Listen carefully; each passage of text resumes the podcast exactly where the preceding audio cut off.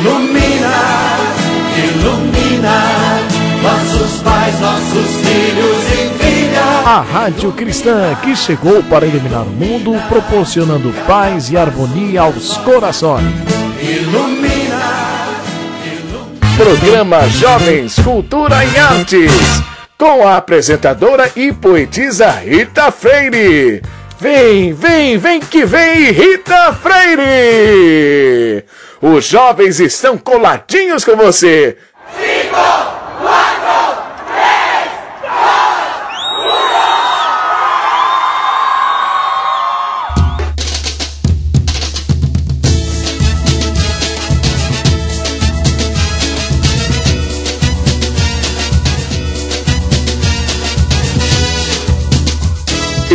Rita! Chegou! Olá, pessoas lindas! Bom dia, boa tarde, boa noite! Como é que vocês estão? Estão todos bem? Estão todos com saúde? Fala pra mim com a fé em Deus avivada? Então vamos agradecer a Deus por tudo, não é verdade? Por mais um dia de vida, por mais uma semana que está chegando em branco para a gente aproveitar para concretizar os nossos sonhos, para realizar tudo que a gente almeja, não é verdade? E para isso a gente precisa de quê? De saúde, da presença de Deus, não é? De fé, de esperança, de tudo que é bom nesse mundo e principalmente estar ao lado das pessoas que torcem por nós, das pessoas que querem o nosso bem e que estão exalando amor e exalando paz é principalmente amor e paz.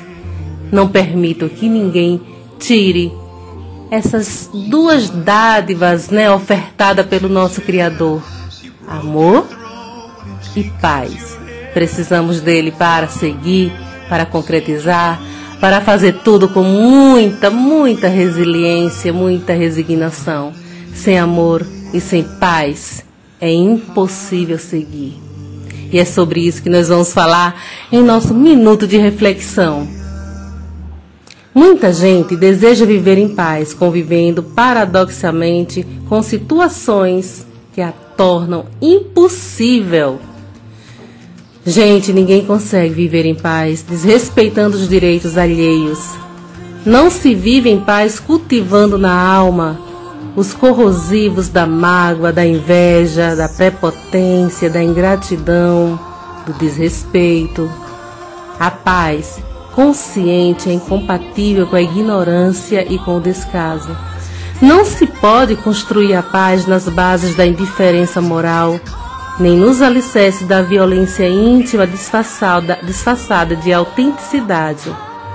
Muita gente deseja viver em paz, convivendo, no entanto, com situações que a tornam impossível.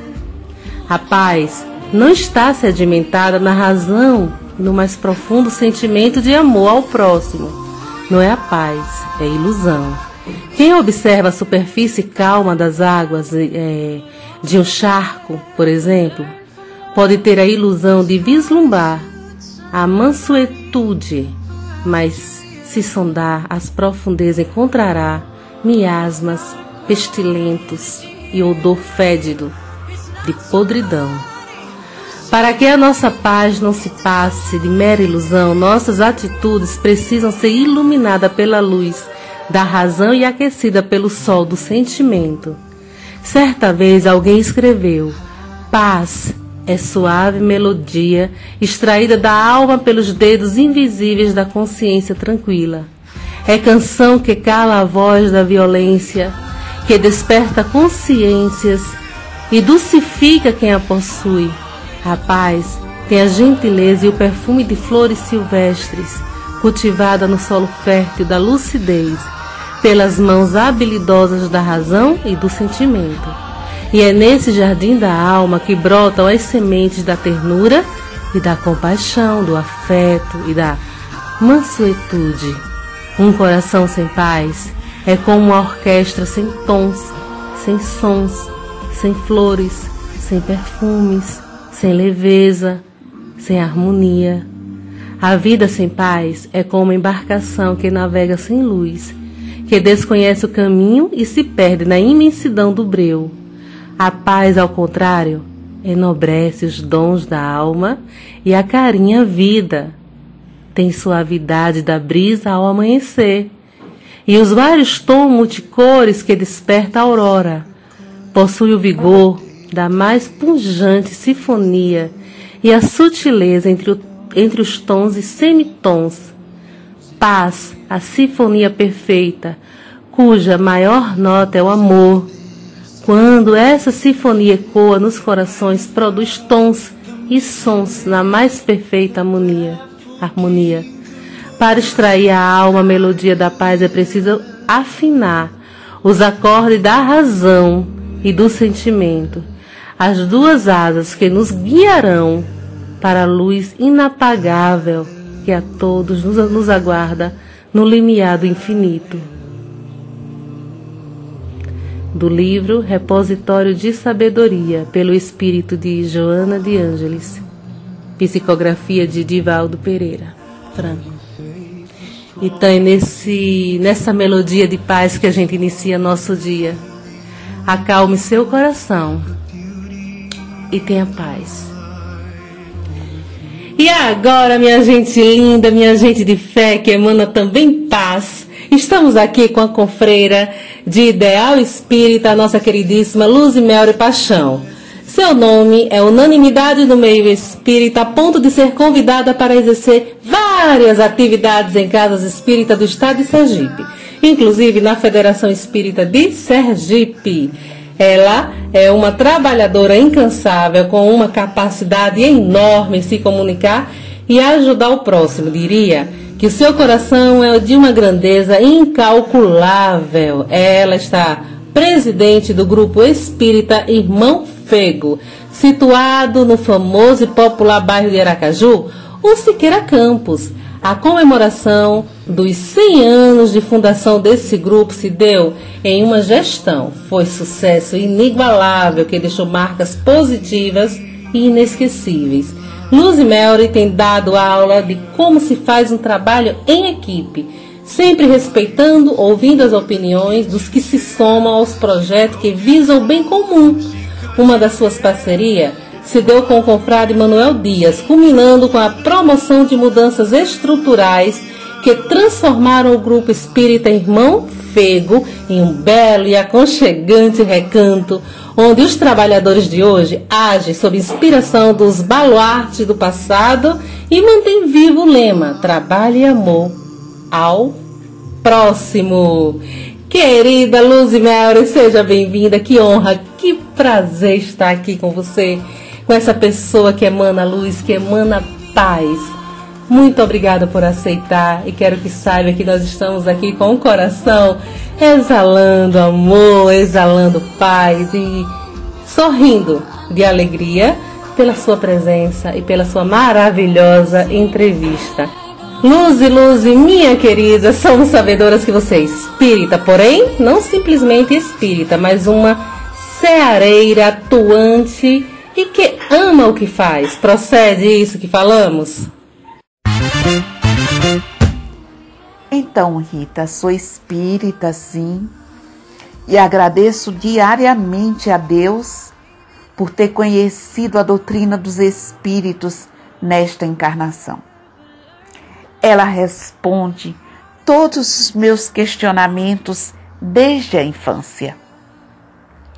Hoje eu entendo meus sonhos de adolescente. Ela embasa a minha vida atual e ainda faz com que eu prepare o meu futuro. Aqueles sonhos que pareciam ilusórios, hoje eu entendo são projetos reencarnatórios. E é por isso que eu não deixo passar nenhuma oportunidade de trabalho. E me sinto comprometida, com muita responsabilidade diante de todas as situações que me aparecem e que requisitam a minha boa vontade. Eu não deixo uma tarefa que necessita ser executada passar em branco. Eu sempre procuro alguém que possa fazer, alguém que saiba, alguém que tenha capacidade. Mas se não surgir ninguém para desempenhar aquela tarefa, eu assumo. Assumo e vou estudar. E vou procurar fazer da forma que eu sei, mas sempre aprimorando, sempre buscando fazer melhor. Mas deixar de fazer, não. E faço sem reclamações. Faço com amor. E por isso eu me sinto feliz. Eu trabalho, trabalho muito. Eu trabalho mais de 14 horas por dia. Eu trabalho pela manhã, trabalho pela tarde e às noites na casa espírita. Então, essas horas de trabalho alimentam o meu ser. Eu não consigo parar. Eu não consigo, minha mente não deixa de pensar, de refletir, de buscar fazer alguma coisa. Isso faz parte da minha vida. Então, eu amo tudo que eu faço. Você está há quanto tempo no movimento espírita? Rita, considerando que movimento espírita são atividades de estudo, de divulgação da doutrina e prática na doutrina espírita, eu tenho mais ou menos 27 anos de movimento espírita. Lembrando que eu, ao começar o estudo da doutrina espírita aqui, eu também participava de seminários, de trabalhos no movimento espírita de Salvador, porque meu marido morava em Salvador, tinha residência fixa, e como a cada 15 dias eu estava em Salvador, a gente participava e eu nunca me poupei dessas oportunidades. Além de que no meu período de férias eu ia para Salvador e nesse período eu frequentava as casas espíritas em Salvador. Então, assim, eu aprendi muito lá porque eu sempre gosto desse intercâmbio de aprender com aqueles que fazem algo diferente, algo que eu não conheço, eu quero aprender. E o que eu aprendia lá, eu procurava trazer para aqui. Então, eu trouxe algumas sugestões e que nós, com a permissão do seu Silvio Santos, a gente foi introduzindo também lá no Grupo Espírita Irmão Fego e, graças a Deus, sempre deu certo. Vamos falar um pouco dessa caminhada na doutrina? Como foi que surgiu essa doutrina maravilhosa, racional e tão lógica em sua vida? Ô Rita, quando você me pergunta sobre como eu cheguei à doutrina espírita, eu vou pedir licença a você para que eu possa relembrar a minha primeira infância. Eu nasci num povoado muito simples e muito pobre, aqui pertinho de Aracaju, mas que pertence ao município de Nossa Senhora do Socorro. Eu nasci ali no Sobrado. E hoje eu tenho a certeza que nós nascemos onde precisamos nascer. E foi ali que eu tive contato com a pobreza, com pessoas muito simples, mas também muito honestas e trabalhadoras. Onde a mulher já era independente. A mulher trabalhava e sustentava sua família. Então, o homem ia para a roça, plantava mandioca, mas a mulher era quem ia para a casa de farinha, preparar, ralar mandioca, preparar massa e preparar o beiju e via vender na feira. E eu vivi nessa comunidade com essas pessoas e aprendi muito com elas. Eu adorava pedia à minha mãe para deixar que eu fosse para a fonte e colocava uma rodilha na cabeça e um potezinho de barro pequenininho para trazer qual elas traziam.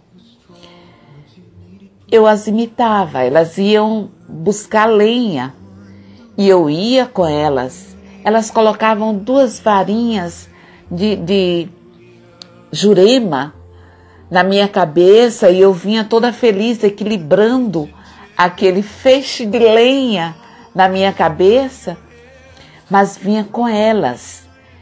Então, essas mulheres trabalhadoras, elas fazem parte da minha vida. E elas deixaram registros na minha consciência e marcas no meu coração. Então, foi lá, nesse povoado, que eu frequentei pela primeira vez a escola aos tinha quase três anos, ainda era incompleto três anos, e eu chorava porque eu queria ir com meus irmãos para a escola. E era uma única sala de aula. Nessa sala de aula você tinha alunos de seis a dez, onze, doze anos. E eu ia pequena ainda, mas eu queria estar ali. E a professora me dava muita atenção e eu aprendia, eu sabia todo o alfabeto, eu contava. Então, assim, eu tive essa oportunidade de viver e ver uma única professora na sala de aula ter domínio sobre os alunos e ensinar fases diferentes, faixas diferentes. E a gente me lembro até dos problemas que ela ensinava. Então, quanta grandeza nessas almas. Isso faz parte da minha memória. Daí, aos seis anos, minha avó, que morava aqui em Aracaju, desencarnou. E minha mãe veio com a família para cuidar do meu avô. Aqui em Aracaju, nós ficamos sabendo que minha avó fazia distribuição de cesta básica para algumas famílias carentes. E minha mãe continuou essa tarefa dela. Então, todos os meses, tinha um grupo de senhoras que iam buscar lá em casa a cesta básica. Mais tarde, somente na fase adulta, já dentro do movimento espírita, é que seu Antônio Monteiro de Jesus, em uma das suas palestras, sem que ele soubesse, ele cita o exemplo da minha avó como espírita. E eu fiquei sabendo então que minha avó era espírita aí. Meu tio, Antônio Garcês, o pai de Araci, que hoje preside o Grupo Espírita Amor e Caridade, quando eu fiz 15 anos, ele me deu o livro dos Espíritos e o Evangelho para que eu lesse. Naquele dia, eu comecei a ler o livro dos Espíritos às 18 horas da noite, até que eu terminasse de ler a obra, já amanhecendo o dia. Era mais ou menos quatro horas da manhã. Eu tinha uma sede eu precisava rever aquelas perguntas e aquelas respostas, como se eu precisasse relembrar. Então, eu tenho quase certeza que eu já conhecia em outra encarnação a doutrina espírita, porque nada para mim era novidade naquela obra. Mas ainda assim, não foi aí que eu comecei a ser espírita. Eu continuei na igreja católica porque naquela época não tinha, não tinha centros espíritas como tem hoje. E a gente não tinha essa liberdade, ou aos 15 anos, 16 anos, de sair de casa para frequentar um centro ou, ou uma reunião em, em domicílios espíritas. Porque, na verdade, tinha uma reunião na casa do meu tio, ele fazia uma reunião semanalmente, mas essa reunião tinha o estudo e tinha a parte mediúnica. Então, nós, adolescentes, não entrávamos no trabalho, não participávamos do trabalho. Sabia também que eles frequentavam na Vila João Costa, uma casa também que tinha trabalhos espíritas, e uma lá na Praia 3 de Julho. Não conheci, mas sabia que eles iam. Então, só mais tarde, aos 35 anos, é que eu conheci Venâncio através do meu tio Antônio Gacês, que trouxe ele para Aracaju. E aí eu fiquei conhecendo, nos apaixonamos, casamos. Foi quando então eu resolvi que estava na hora de estudar a doutrina espírita. Foi assim que eu conheci a doutrina espírita. Como se deu a sua chegada no Irmão Fego? Eu trabalhava no SESI, dirigindo a creche do Santos Dumont, e um dia eu convidei a assistente social para que nós fôssemos fazer uma visita à creche Mancheira, que pertencia à Fundação Livre Pereira. Fomos muito bem recebidas por seu Silvio Santos e ele começou a nos mostrar as instalações.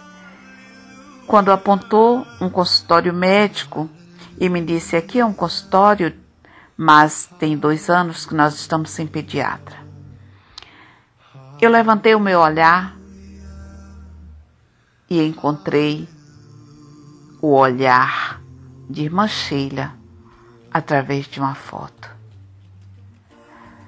Uma emoção forte me envolveu, as lágrimas desceram e eu só pude dizer: Seu Silvio, a partir da próxima semana eu estarei aqui atendendo as crianças da creche. Daí em diante, comecei então semanalmente a estar na creche a criar esse laço de amizade com Silvio Santos, até que um dia ele chegou para mim e disse: Doutora, se prepare e a senhora vem fazer a palestra tal data. Eu disse: Mas seu Silvio, eu não sou palestrante, eu apenas estudo a doutrina espírita. Ele disse: Mas se prepare, a senhora vai fazer a palestra. Aquilo tinha uma. Não era um tom de, de, de comando mas era de uma autoridade moral. E eu me preparei e fui fazer a palestra. Daí em diante, outros trabalhos, outros trabalhos. Essa amizade foi crescendo e eu fui me envolvendo até hoje. O que o irmão Fego representa para você? O Grupo Espírita Irmão Fego é para mim hoje a continuidade do meu lar. Ali, nesses quase 30 anos, eu aprendi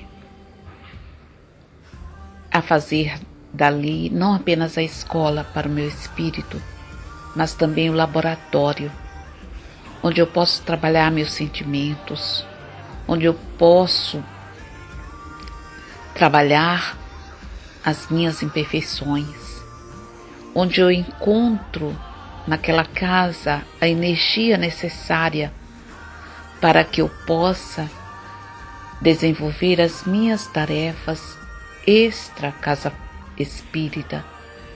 Então, é ali que eu me encontro, que eu me refaço, que eu me conheço e que eu posso servir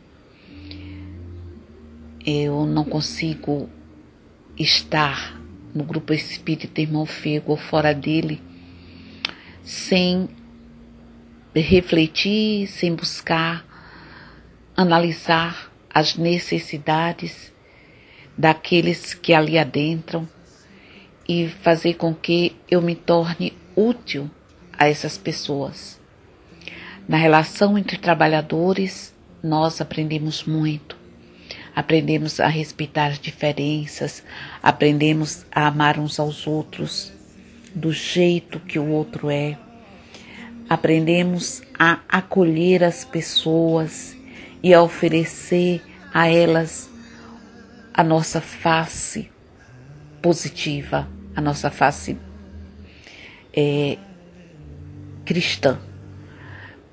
Então, ouvindo as pessoas, me relacionando com elas, eu tenho aprendido muito.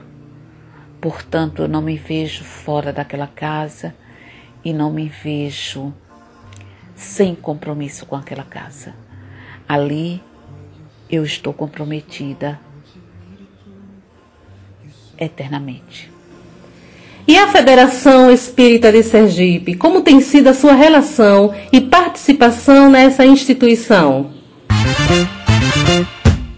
A Federação Espírita do Estado de Sergipe é para mim o ponto de encontro com todos os trabalhadores das outras casas espíritas, pelo menos duas vezes por ano, já que durante as nossas atividades nos sobram muito pouco tempo para visitarmos uns aos outros. Aquele encontro federativo, ele deveria servir para que cada um de nós pudéssemos, usando da autonomia e da liberdade que nos é aferida, a gente pudesse desfrutar dessa troca de experiências, porque as realidades são diferentes. As realidades de cada casa é diferente uma da outra. A sua situação geográfica, a sua situação social, a condição de cada casa e até às vezes a própria preferência de atividade de cada casa espírita, ela é diversa. De acordo com a realidade do seu público, da sua comunidade, nós podemos desenvolver mais o trabalho na promoção social. Em outra comunidade, talvez o maior empenho seja na evangelização da infância e juventude. E isso seria muito importante que a gente fosse para ali de bom grado, levando resultados, levando experiências, compartilhando e saindo cada um mais enriquecidos do que quando ali chegamos. Gostaria muito que todas as casas espíritas acolhessem o convite da Federação Espírita do Estado de Sergipe para esses encontros e que fôssemos com alegria, que fôssemos não com aquele espírito de quem está sendo vigiado, como muitas pessoas pensam, que nós vamos para ali para dar conta daquilo que fazemos ou para receber orientações. Não, nós precisamos ir com o espírito de compartilhamento. Cada um tem liberdade. A doutrina espírita, ela nos dá autonomia. Ela é uma doutrina científica. Então, cada um pode fazer experiências e pode obter resultados positivos ou não. Mas é preciso que a gente compartilhe esses resultados entre nós. Quem sabe um dia possamos contar com a aprovação de toda a família espírita do nosso estado, dando as mãos e compartilhando momentos enriquecedores dentro da nossa Federação Espírita do estado de Sergipe. Você é portadora de um carisma e o seu nome é bastante mencionado positivamente no meu espírita. A que se deve isso, hein, minha querida? Rita, eu posso dizer a você que realmente eu me sinto muito bem acolhida dentro do movimento espírita. E não é porque eu me faça muito presente nas casas espíritas, infelizmente não é. Eu não tenho tempo suficiente. Eu trabalho, como eu disse, profissionalmente a semana inteira, todos os dias à noite na casa espírita, final de semana temos reuniões, às vezes encontros, seminários. Então, meu tempo que eu gostaria muito de poder dedicar visitando outras casas, outros companheiros, é muito escasso, porque eu também tenho família. E você sabe, quer queira que não, a família nos cobra uma presença. Isso faz parte, é uma necessidade. O espírito tem que olhar para o seu próximo, mais próximo. E a família me cobra também participação nos encontros familiares, nos passeios em família. Isso me tira um pouco do tempo que eu gostaria de dedicar visitando outras casas espíritas. Mas o que eu posso dizer sobre esse acolhimento que eu tenho dentro do movimento espírita é que me reporto a quando eu iniciei no movimento. Eu vinha de um movimento em Salvador, onde as pessoas lá são muito alegres, fazem da casa espírita realmente um ponto de encontro, de alegria, de amizade. Então eu vivia isso lá em Salvador. E eu trouxe isso para aqui, para a nossa casa espírita, aprendendo e ensinando as pessoas a abraçarem uns aos outros, que não fazia parte da cultura do nosso estado. Nós, há 30 anos atrás, não tínhamos o hábito de nos abraçar, de beijarmos uns aos outros, mulheres abraçarem homens, mulheres abraçarem umas às outras. Isso tinha um certo, eu não diria preconceito, mas era cultural de manter um distanciamento. E quando eu cheguei no movimento espírita e ali na federação, com esse trazendo esse costume, trazendo o abraço, trazendo o aconchego, o afeto, às vezes eu percebia um olhar meio estranho de distanciamento, mas isso não me intimidou. Eu continuei abraçando, eu continuei me aproximando das pessoas, porque eu gosto do afeto. Eu gosto de amar as pessoas e de demonstrar meu carinho pelas pessoas, independente de idade, independente de sexo. Eu sempre gostei. Desde criança eu gosto do afeto. E isso fez com que eu quebrasse alguns paradigmas, a ponto de hoje, se eu passar por alguém e não abraçar, as pessoas me cobram. Você passou e não me abraçou. Isso até dentro da nossa casa espírita, lá no Fego. Se eu vier preocupada ou vier com a intenção de chegar a determinado destino e passar por pessoas apenas cumprimentando, porque eu tenho pressa de chegar aonde eu quero, as pessoas me cobram e o meu abraço. E eu tenho que parar e eu tenho que abraçar. Então, isso realmente é do meu perfil. E eu agradeço a compreensão de muitos e tenho a compreensão de que nem todas as pessoas gostam do abraço. E eu respeito.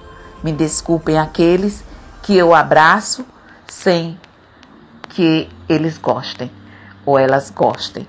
Mas aos que gostam, por favor, me abracem, porque essa permuta de energia é muito salutar. Agora, minha gente, vamos beber um pouco de água fluidificada, né?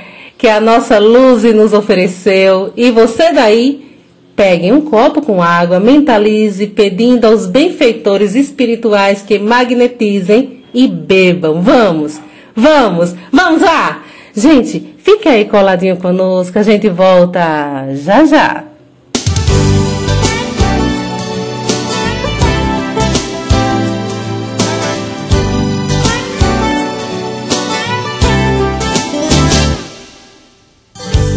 vezes no silêncio da noite Eu fico imaginando nós dois fico ali sonhando acordado Juntando o antes, o agora e o depois Por que você me deixa tão solto? que você não cola em mim? Tô me sentindo muito sozinho. Sou nem quero ser o seu dono. É que um carinho às vezes cai bem. Eu tenho os meus desejos e planos secretos. Só conto pra você mais ninguém. Porque você me esquece e some. Se eu me interessar por alguém. Se ela de repente me ganha. Quando a gente gosta, claro que a gente cuida. Fala que me ama, só quer da boca pra fora. Ou você me engana, ou não está madura. Oh, oh, oh, oh, onde está você agora? Quando a gente gosta, claro que a gente cuida. Fala que me ama, só quer da boca pra fora. Ou você me engana, ou não está madura. Oh, oh, oh, oh, onde está você agora?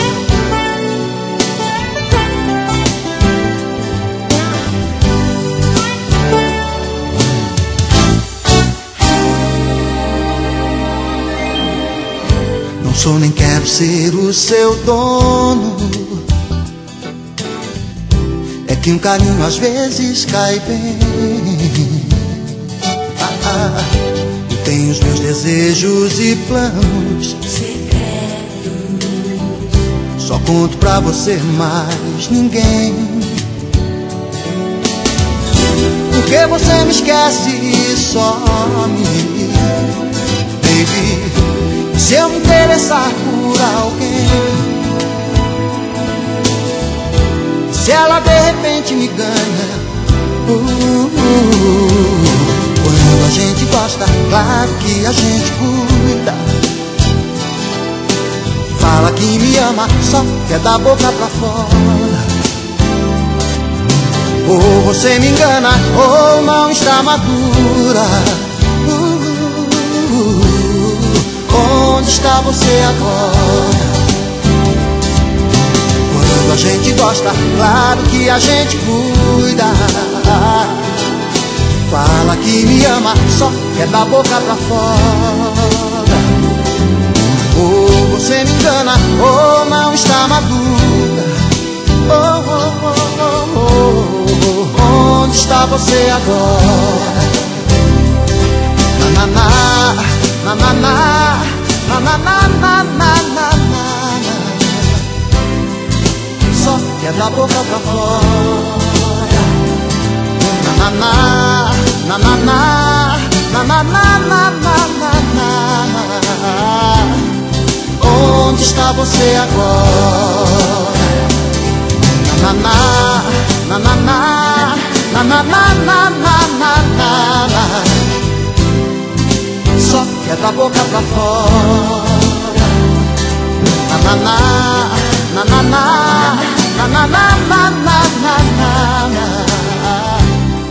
Onde está você agora? Nananá, nananá, nananá, nananá. Só que é da boca pra fora.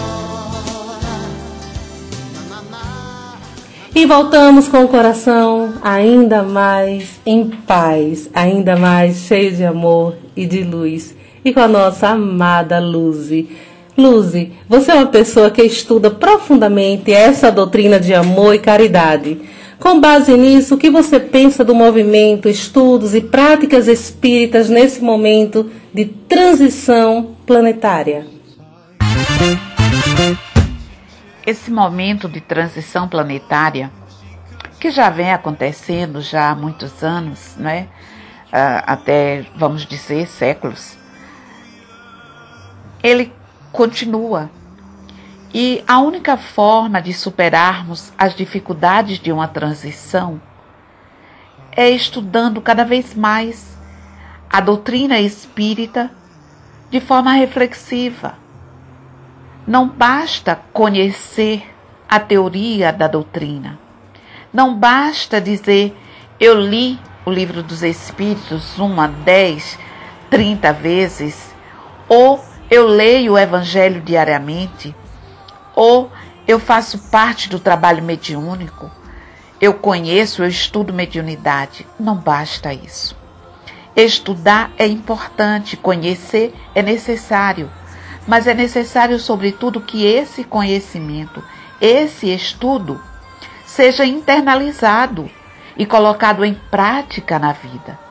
Então, hoje, quando nós recebemos tantas pessoas, né, não digo hoje, esse ano de 2020, que é um ano inédito, mas até então, até março, Cada pessoa que chega à casa espírita, ela precisa ser ouvida, ela precisa ser acolhida e depois de atender às suas maiores necessidades, nós precisamos conduzi-la ao estudo da doutrina.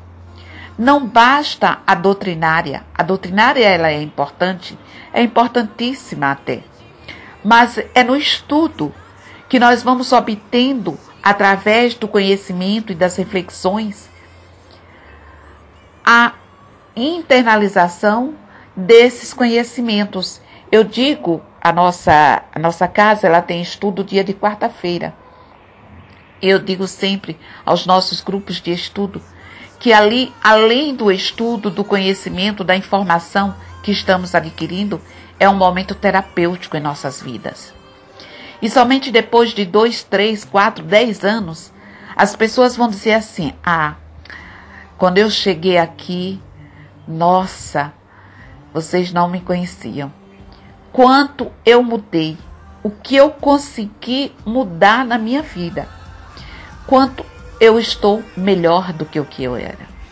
Então, gente, o conhecimento apenas não resolve. É preciso que esse conhecimento venha para a nossa prática diária. Os centros espíritas, é, sem sombra de dúvida, são células, células de preparação, orientação e divulgação dessa doutrina de luz. O que você acha que está acontecendo, né, com a maneira de estudar e divulgar a doutrina por esses novos conceitos de divulgação e massificação no mundo moderno?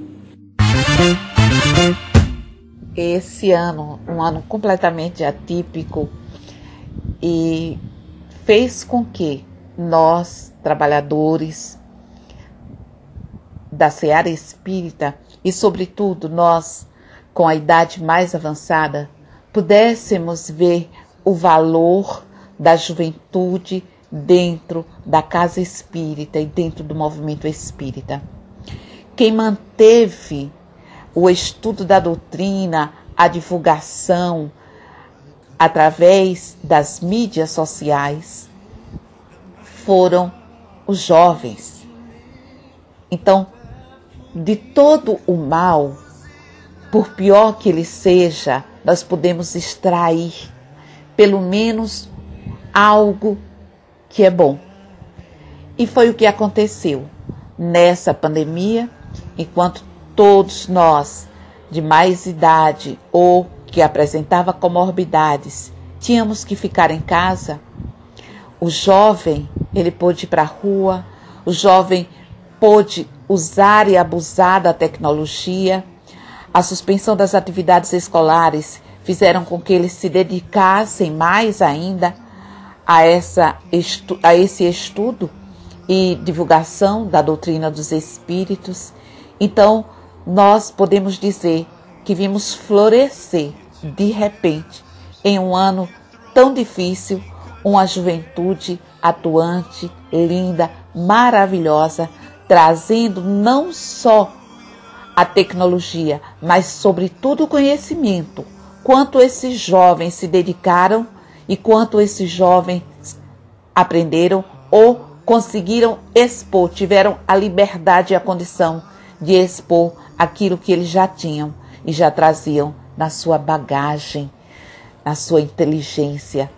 Então, achei que nós podemos sim tirar proveito desse momento. Foi algo muito prazeroso observar esse desenvolvimento da juventude espírita do nosso estado.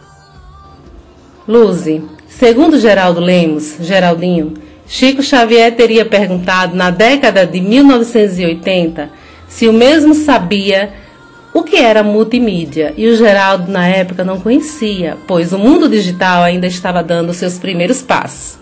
E Chico afirmava para ele que a doutrina seria, em breve tempo, divulgada através da multimídia, isto é, seria um novo canal de divulgação e massificação da doutrina. De fato, isso está acontecendo? O que você vê na, nessa afirmativa? Você tem sentido mudança na maneira de divulgação? Você é 100% adepta dessa evolução digital ou tem algumas reservas, né? Nesse início de mudança. Tudo que vem de Chico Xavier é impressionante. Nós, a cada momento que nós lemos alguma obra de Chico ou dos biógrafos de Chico, nós percebemos o quanto Chico né, tinha essa presciência e o quanto a espiritualidade usava esse intercâmbio para trazer a nós o conhecimento e as informações que se faziam necessárias. Eu vejo que realmente a divulgação da doutrina está acontecendo através da multimídia. Hoje, quando você abre, né, quando você acessa a mídia, nós podemos observar a quantidade de palestras que nós temos, a quantidade de informações que nós temos da doutrina dos espíritos. Então, a sua divulgação realmente está acontecendo em galopes. Então, assim, é impressionante. Ninguém mais tarde poderá dizer que nunca ouviu falar da doutrina dos espíritos. Nós conseguimos, em menos de um ano, uma divulgação ímpar sobre a doutrina. Eu acho sim que a, a divulgação digital ela é maravilhosa, ela deu um impulso muito grande à divulgação da doutrina espírita. Não diria 100%, porque eu ainda considero e acho muito importante a divulgação corpo a corpo, a divulgação pelo exemplo, a divulgação que nós fazemos através dos diálogos. Mas tenho muitos receios que após essa pandemia as pessoas confundam e achem que não precisam mais da casa espírita, que elas podem assistir às lives, às palestras por YouTube, os webinários, ela pode escolher o palestrante que ela gosta e o tema que ela tem necessidade. E que até o passe ela possa tomar e receber um passe através das mídias sociais. Isso me preocupa, porque não podemos dispensar a casa espírita como nosso laboratório, como a nossa escola. Se nós compararmos, fizermos uma analogia com os nossos filhos ou netos, nós não vamos imaginar um neto estudando em casa, sendo alfabetizado, primeiro, segundo, até a oitava série do ensino fundamental, depois o ensino médio e em frente ao vestibular, em casa. Não, ele precisa da escola, ele precisa de um professor, ele precisa dos colegas, de trocar informações, de questões levantadas por outros alunos na sala lhe tragam esclarecimentos. Assim somos nós. Para estudar a doutrina espírita, nós precisamos estudar em conjunto, para entender melhor, para levantar questões, para ouvir respostas uns dos outros, para ter insights que vão ampliar o nosso entendimento. Então, eu tenho receio, sim, de que no próximo ano a frequência, as atividades da casa espírita diminuam. As pessoas acham que não precisam mais dos trabalhos mediúnicos, não precisa mais do trabalho de passe, não precisam mais dos estudos, tudo isso ela pode fazer sozinha e pode fazer pelas redes sociais. Nós precisamos incentivar ao trabalho da promoção social. E isso se faz através da casa espírita, em trabalhos de grupo, os mais diversos possíveis. É esse receio eu ainda tenho. Sabemos que você gosta de ler obras que alimentem e renovam a sua fé. Quais obras você gosta de ler e que te dá força e aviva a sua alma? Sim, ler é algo muito bom. E eu escolho sempre, escolhi nesse período né, de quarentena, reler todas as obras do cristianismo primitivo. E Emmanuel, tão rico em detalhes, alimenta a nossa alma.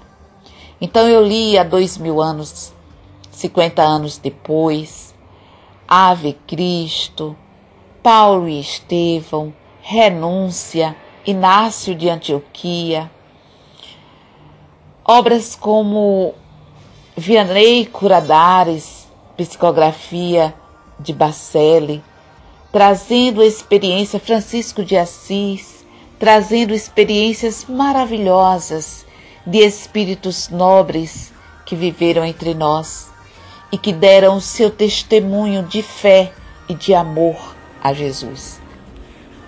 Ai, gente, que entrevista linda! Eu estou aqui aprendendo muito e muito encantada com a presença da nossa querida Luzi. Ai, que lindo! Mas agora vamos lá no interior do estado com a nossa querida repórter Cristina Medrade. Fala aí, Cris.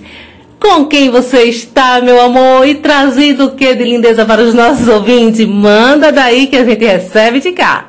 Diz aí, Cris Medrade. Olá, Rita Freire! Olá, queridos ouvintes da rádio Ilumina, a rádio que emana luz no seu coração. Aqui é Cristina Medrade, a sua repórter Ilumina. Gente do céu, para tudo, para tudo porque hoje estamos ao vivo aqui diretamente da cidade de Piaçabuçu, Alagoas, para entrevistar uma das pessoas mais ilustres do mundo literário. Ele, que é um grande poeta, escritor, músico, professor, estudante do sétimo período do curso de Direito, autor do livro de poesia Poemas e Vinho. Recebeu menção honrosa pela classificação no concurso da APLAC, Academia Penendense de Letras, Artes, Cultura e Ciências, membro da Academia Luso-Brasileira de Artes e Poesias, AUBAP, membro da União Brasileira de Escritores, UBE, Núcleo de Arapiraca, Alagoas organizador das coletâneas literárias Natal com Poesia, o amor bate na horta, poetas além do tempo. A dor que devera sente, tributo a Fernando Pessoa. Mulheres brilhantes escrevem poesias, coletânea Então é Natal, e nas entrelinhas do amor, em breve lançará o seu segundo livro intitulado Poemas que escrevi quando quis dizer adeus. Nossa, já estou ansiosa para ler este livro, hein? O currículo dele é extenso, caros ouvintes. Nós estamos falando do professor e escritor Charlan Fialho. Muito obrigada, meu grande amigo Charlan, por aceitar nosso convite para um bate-papo sobre você e sua trajetória no mundo da literatura. Vamos lá, meu amigo, fala para o Brasil, fala para o mundo. Quem é Charlan Fialho? Olá, fico muito feliz poder participar dessa entrevista, dessa programação tão aguardada por todos os ouvintes da Rádio Ilumina. Uh, sou Charlan Fialho, nasci em Piaçabuçu, sou professor, fui conselheiro tutelar durante cinco anos, é, formado em pedagogia, licenciado em música e acadêmico de direito, sétimo período. É um prazer imenso poder recebê-la aqui comigo, Cristina, e dizer, falar um pouquinho uh, da minha vida, da minha trajetória e dos projetos que venho desenvolvendo e aqueles que pretendo desenvolver nos próximos anos. Quando você se descobriu poeta, escritor, e quem te inspira a escrever versos tão encantadores? Então, passei a escrever poesias em 2017, quando ingressei na faculdade de Direito, através da amizade feita com o professor que escrevia, iniciei os meus primeiros textos. É, sempre me inspirei nos versos do Mário Quintana, Fernando Pessoa, Carlos Drummond, Cora Coralina e outros poetas renomados. Charlan, você é organizador de antologias, então fala para os nossos ouvintes quando e como começou essa paixão pelas antologias. Quantas você já organizou? Em 2018, é, lancei o meu primeiro livro, intitulado Poemas e Vinho, através da Bíblia Editora. É, em 2019, ingressei no mundo das antologias, organizei a antologia Natal com Poesia, pela mesma editora, e na sequência, em 2020, é, me envolvi em uma série de projetos e passei a organizar as antologias Poetas Além do Tempo, Mulheres Brilhantes Escrevem Poesias, A Dor que Devera Sente, tributa a Fernando Pessoa, O Amor Bate na Horta, uma homenagem a Carlos Drummond de Andrade, Então é Natal, e a antologia 100 autores contemporâneos, é, todas organizadas em parceria com a editora Versejar. Li e me encantei com os poemas do seu livro Vinho e Poesia. E sei que estás prestes a lançar outra obra espetacular. Charlan, conte para os nossos ouvintes, ilumina, o que nos aguarda? Então, como eu disse, é, a partir do ano de 2017, assim que passei a compartilhar alguns textos com amigos e colegas, é, então percebi os elogios, aí decidi caminhar no, no mundo das letras, ingressar é, em especial na, através da literatura. E publiquei o livro Poemas e Vinho, grande sucesso, um livro bastante romântico, né? Textos literários, a poesia é, do amor romântico e passei a, a me dedicar na, na construção do meu segundo livro. O meu segundo livro já está praticamente pronto organizado, está precisando apenas definir a capa. E o livro, ele. O primeiro livro foi Poemas e Vinho. O segundo livro publicarei com o seguinte título: Poemas que escrevi quando quis dizer adeus. Meu caro amigo Charlan, você poderia nos presentear com um de seus poemas? Tenho certeza que nossos ouvintes estão ansiosos para conhecer um pouco mais sobre você através dos seus versos e rimas. É, desde já quero agradecer, Cristina, por esse momento especial, dizer que estou à disposição dos leitores da Rádio Lúmina. A literatura é, é uma linguagem que nos permite sentir todos os sentimentos possíveis através da arte de escrever. Ao meu ver, a literatura nos permite sentir a beleza do arco-íris. Através da escrita, viajamos no infinito de um oceano que há dentro do nosso ser. É... Confesso que é lamentável ainda vivermos num país onde a literatura respira pouco Cristina, o brasileiro curte muitas coisas supérfluas da vida, lê-se sem muito entusiasmo. acredito que, que tal realidade seja uma questão de cultura e educação. Ah, como autor, sei que não é fácil sobreviver no mundo literário, por isso procuro enfrentar as adversidades como um belo desafio. Aliás, interagir com outros escritores e participar de debates literários ajuda a melhorar o conhecimento. Desde já quero agradecer a você, meu amigo escritor e poeta Charlan Fialho, por nos receber aqui com todo esse carinho. É uma honra conversar contigo, um profissional que é puro talento, emoção e carisma. E a palavra de hoje para você é gratidão. Fica com Deus, meu querido, e nós partiremos com Ele.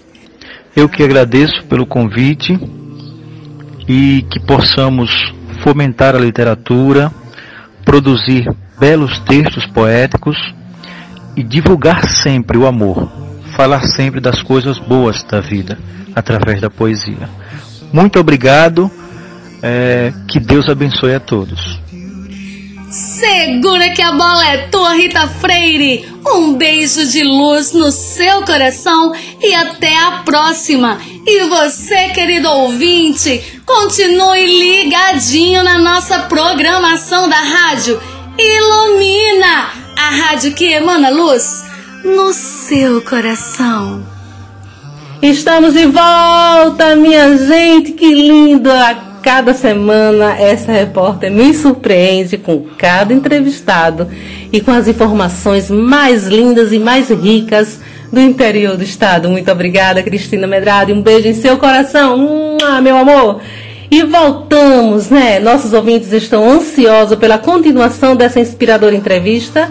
Acredito que nesse momento Deus e a espiritualidade de luz estão nos assistindo, não tenho dúvida disso. Digo assistindo porque Deus tudo vê e tudo sabe.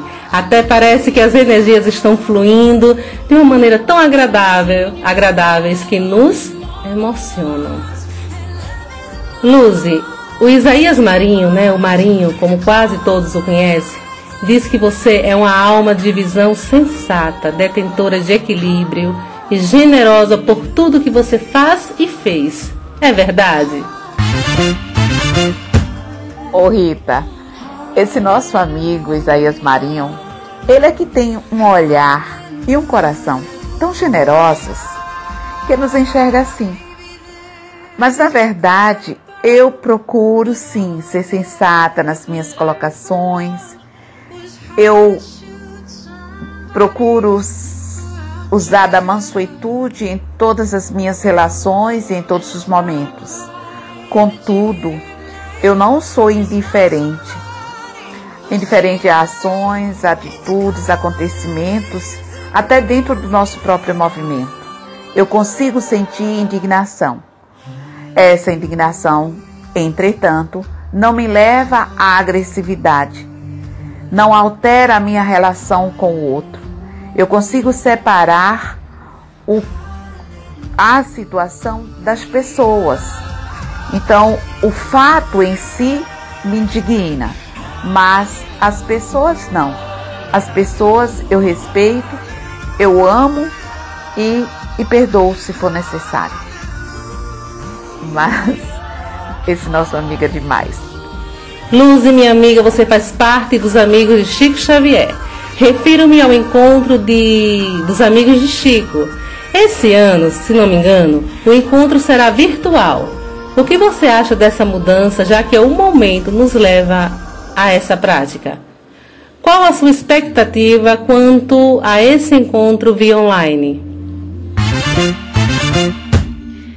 Eu realmente participo do encontro como assistente desde a sua origem, levando sempre uma excursão, pessoas para assistirem conosco o Encontro Nacional dos Amigos de Chico Xavier, que acontece anualmente em diferentes estados.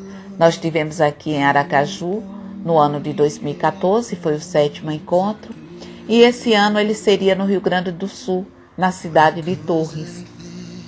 Eu conheço a cidade, eu já fui para um encontro lá na, na, em Torres E realmente é um auditório muito bom, é um auditório de uma universidade, mas não conseguiríamos manter o distanciamento e não sabemos também qual a situação da pandemia nessa cidade.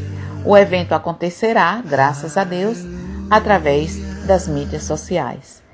Eu tenho uma grande expectativa, eu creio que é muito bom, porque o objetivo desse encontro é trazer a luz né, e manter acesa a chama das obras psicografadas por Chico Xavier. O estado de Sergipe tem grandes vultos espírita que deixam um legado imensurável.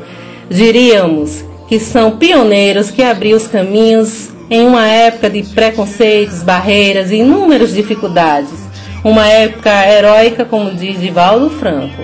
Você poderia nos dar alguns nomes que geraram condições de consolidar essa doutrina maravilhosa em nosso estado com seus exemplos? Pelo menos quatro ou cinco nomes, mesmo sabendo que existem outros.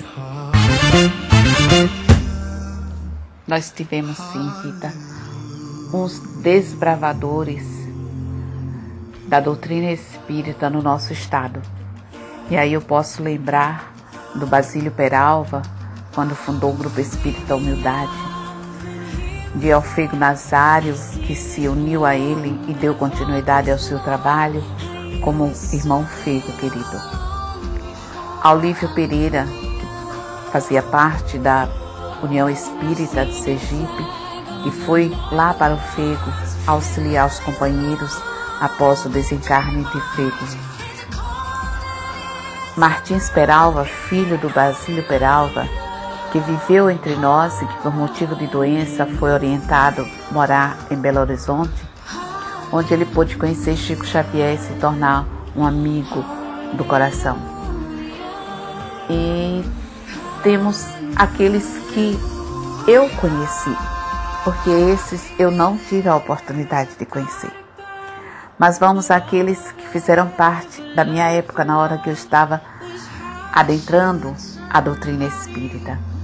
Então eu quero lembrar aqui a figura de Antônio Monteiro de Jesus, de Antônio Garcês, o meu tio, de José Smith, de Mário Policiano, de seu Nicanor e Dona Maria Lemos, lá do Centro de Estudos Espíritas Joana de Ângeles, de seu Orlando,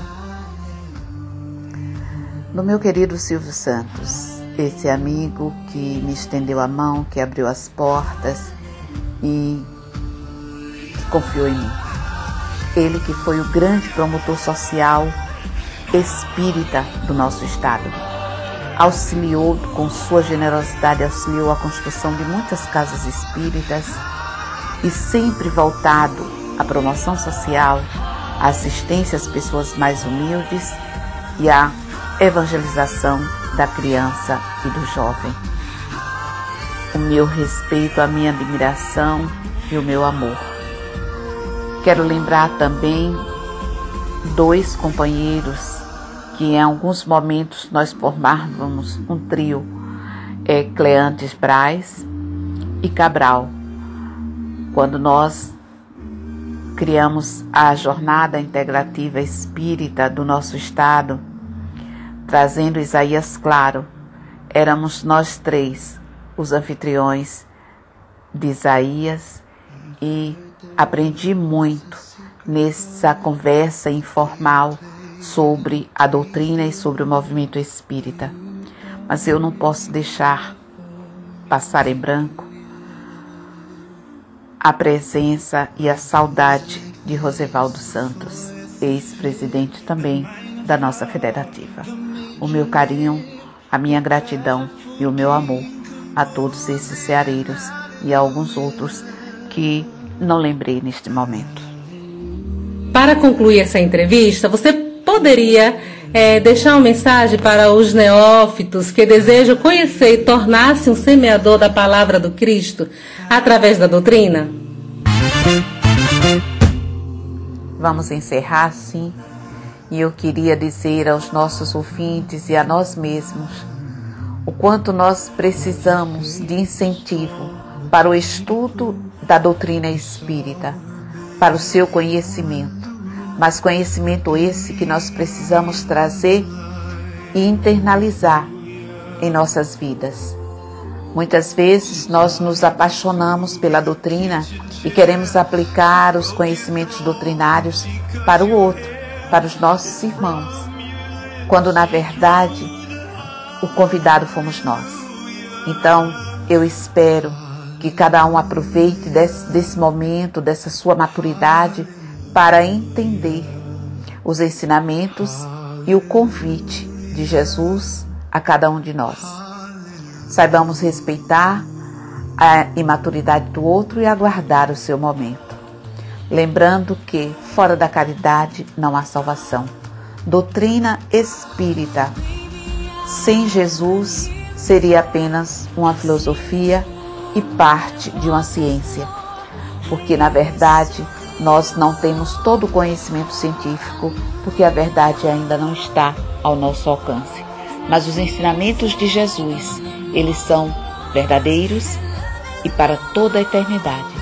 Portanto, acreditem que Jesus está conosco e que ele nos abençoe hoje e sempre. Obrigada a você, Rita.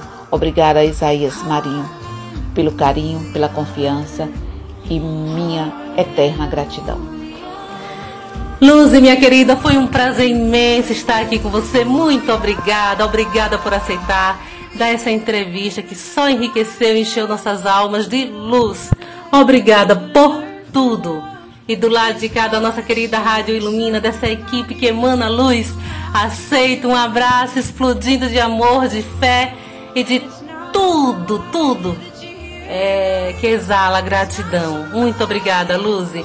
E vocês que estão em casa, que ficaram coladinhos com a gente, espero que tenham aprendido, espero que tenham gostado da nossa entrevista e espero sinceramente que de alguma forma ou de todas as formas as nossas mensagens tenha conseguido fazer cada um de vocês um ser humano melhor e tornar o dia de cada um ainda mais bonito, ainda mais florido, cheios de paz, amor e luz.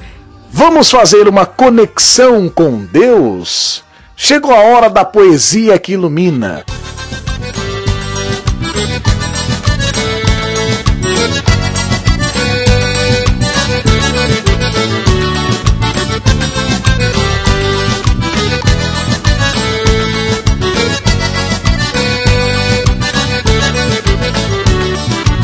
Veja Marinha, veja, veja o que é fuxico. Veja Marinha, veja, é qualquer coisa assim. Veja Marinha, veja, é isso mesmo assim. Ele disse, me disse, lhe disse sim. Ele disse, me disse, lhe disse não. Ele disse, me disse. Um momento de prece, reflexão e conexão com Deus. Estou falando do Momento de Luz com a poetisa Emily Barreto, diretamente de Glória, a capital do sertão sergipano. Veja Marinha, veja, é isso mesmo assim. Ele disse, me disse, me disse sim. Ele disse, me disse, me disse não. Ele disse, me disse, me disse sim. Vem, vem, vem, nossa cordelista! que conta, canta e encanta os ouvintes da Rádio Ilumina. Não assim não, isso, isso, Olá, minha gente, muita paz, muita luz e muita poesia. Eu te convido a dar uma pausa nessa vida tão agitada, nesse mundo tão corrido, tão apressado. Pare, respire, porque começou o nosso quadro Poesia que Ilumina que a luz, que a paz do Espírito Santo, que o poder da arte, da literatura te toque a partir desse momento. 1 Coríntios capítulo 13 Ainda que eu falasse a língua dos homens e dos anjos e não tivesse amor, seria como o metal que soa ou como um sino que tine. E ainda que eu tivesse o dom de profecia e conhecesse todos os mistérios e todas as ciências, e ainda que tivesse toda a fé de maneira tal que transportasse os montes e não tivesse amor, nada seria. E ainda que distribuísse toda a minha fortuna para sustento dos pobres, e ainda que entregasse o meu corpo para ser queimado, e não tivesse amor, nada disso me aproveitaria.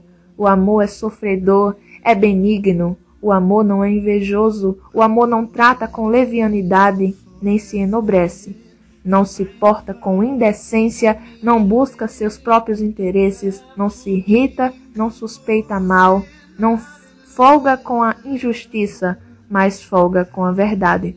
O amor tudo sofre, tudo crê, tudo espera e tudo suporta. O amor nunca falha. Iniciando o nosso momento de prece e reflexão com essa esse versículo tão específico e tão verdadeiro que nos direciona e nos mostra que independente das nossas ações, se não houver amor, de nada vale. De nada vale o tempo que dedicamos a algo, de nada vale a nossa vaidade, correr atrás dos nossos próprios interesses, se não houver amor. Que coloquemos amor em um alimento. Se a gente vai produzindo o alimento para os nossos pais, para os filhos, para um colega, coloquemos amor naquilo, que coloquemos amor no nosso local de trabalho, na nossa faculdade, na nossa escola, nas nossas pequenas ações. O amor move as coisas e muda tudo. E para complementar o nosso quadro de hoje, eu trouxe alguém muito especial. Hoje não vai ser apenas Emily aqui falando para vocês. Eu trouxe aqui o jovem Matheus Alves. Dê aqui um alô para o pessoal da Rádio Ilumina. Matheus. Olá pessoal, saudações literárias. Eu me chamo Matheus e sou um jovem escritor, membro da ALEG, Academia de Letras Estudantil de Japoatã. Mateus é aqui do povoado São Mateus, no município de Gararu. Esse jovem sergipano tem se destacado por sua atuação no ambiente literário e porque, além de trazer na sua poesia uma mensagem enaltecendo a nossa região, uma crítica social, ele também traz palavras de conforto, palavras que abraçam a nossa alma. Então, Mateus, você nos daria a honra de declamar para a gente um dos seus textos? Com toda certeza. Agradeço pelo convite, Emily, e quero dizer que é um prazer imenso é, poder participar desse programa da Rádio Ilumina. Hoje declamarei um texto para vocês intitulado Trilhos da Vida. Que a cada palavra você venha refletir sobre o seu viver, sobre o seu tempo, porque a vida é passageira e devemos apreciar, devemos aproveitar cada segundo. E eu digo assim: o que será que é preciso para viver plenamente sem transmitir o tal ódio, vivendo mais consciente em saber que o dinheiro não compra sequer um cheiro, nem mesmo um abraço quente? E se alguém perguntar o que para mim é viver, responderia sem dúvidas que viver é aprender. Aprender a levantar quando a vida derrubar e quando forte bater. Viver é uma missão que não se pode olhar o tempo que está passando e que nos resta é aproveitar, pois a vida é um trem bala e o que se leva na mala é o tempo a passar. Desfrute de cada minuto durante o seu caminhar enxergue a beleza que vive a nos rodear. Na luta do dia a dia, leve sempre a alegria por onde você passar. Abrace sem ter motivos, sorria sem precisão, faça com que o amor floresça em seu coração. Na vida nem tudo é, são flores e aprender com as dores é sempre uma opção.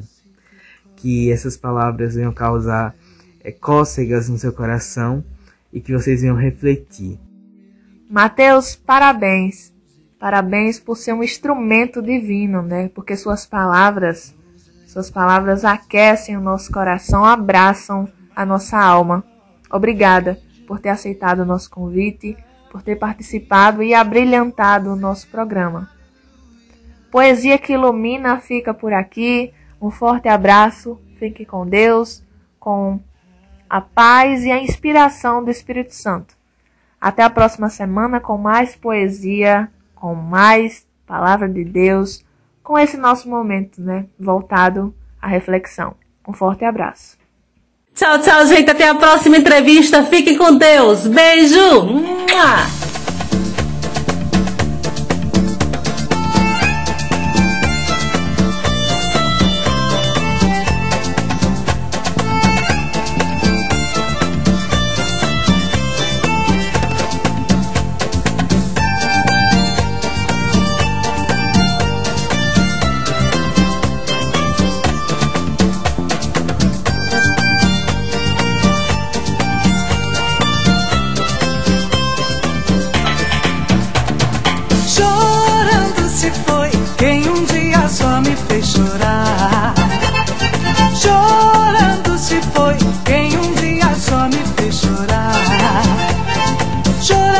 Mua!